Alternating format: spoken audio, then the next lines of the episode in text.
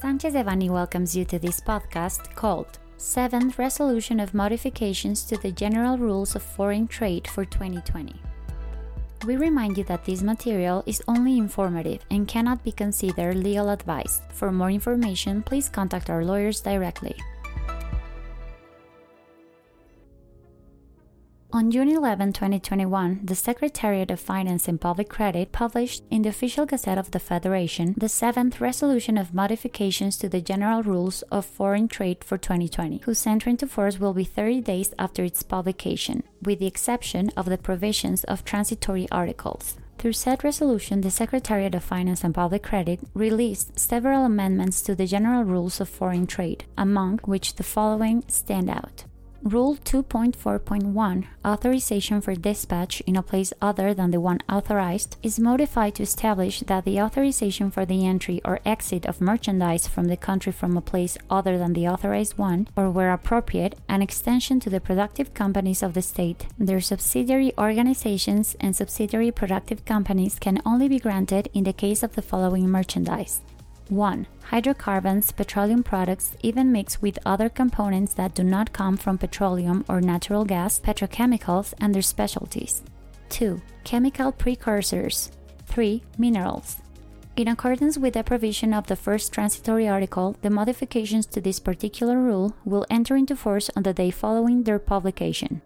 Likewise, Rule 2.4.11 Clearance of Goods by Transmission of Information is modified to establish that the activation of the automated selection mechanism will be carried out with the presentation to customs of the petition or the consolidated notice in electronic device. The Rule 3.1.31 Procedure for the presentation of documents in the customs clearance of goods is reformed to provide that in all cases the fiscal folio, digital file, or the representation of the digital fiscal invoice must be presented with the supplement Carta Porte, referred to in Rule 2.7.1.9 of the Miscellaneous Fiscal Resolution, which, if applicable, will be verified through the technological device and must be related to the petition number and the corresponding acknowledgement number.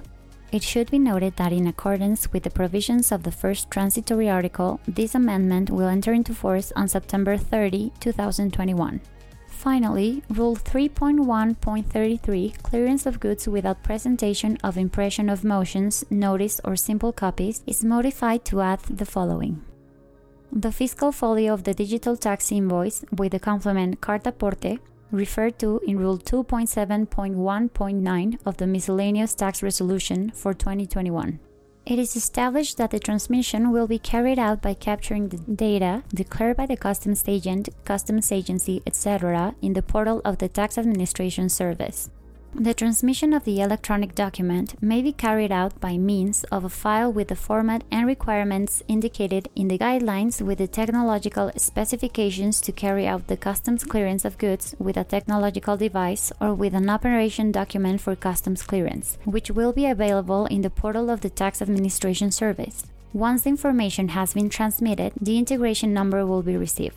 In accordance with the provision of the first transitory article, the modification to this rule will enter into force on September 30, 2021. We are at your disposal for any further questions or clarifications you may require in relation to this document. This content was prepared by Turena Ramírez Ortiz, Eduardo Sotelo Cauduro, Fernando Josué Mancilla Hinojosa, Brenda Guerrero Barrios, Alejandro Ferro Fong, and Paloma Palma Camacho, members of the International Trade and Customs Practice Group. For any questions or comments on this material, please contact us directly or visit our website, sanchezdevanny.com.